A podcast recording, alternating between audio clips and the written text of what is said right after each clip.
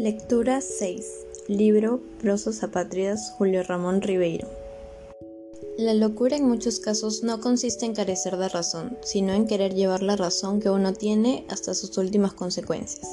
El hombre, como leí en un cuento, que trata de clasificar la humanidad de acuerdo a los más variados criterios, negros y blancos, negros altos y blancos bajos, negros altos flacos y blancos bajos gordos, negros altos flacos solteros y blancos bajos gordos casados, etc.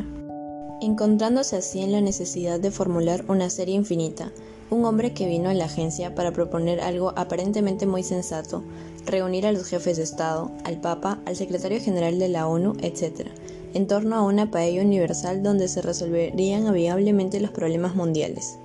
Aquel otro, que vino para informarnos que había presentado una demanda judicial contra la Unión Soviética para que devolviera a España el oro que se llevó durante la República.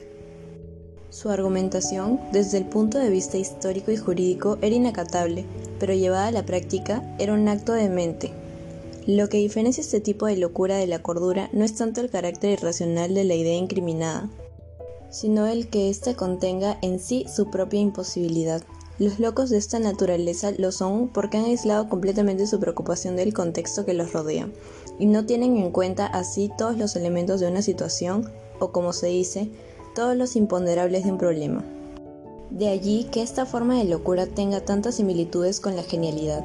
Los genios son estos locos más una cualidad, la de encontrar la solución de un problema saltando por encima de las dificultades intermediarias.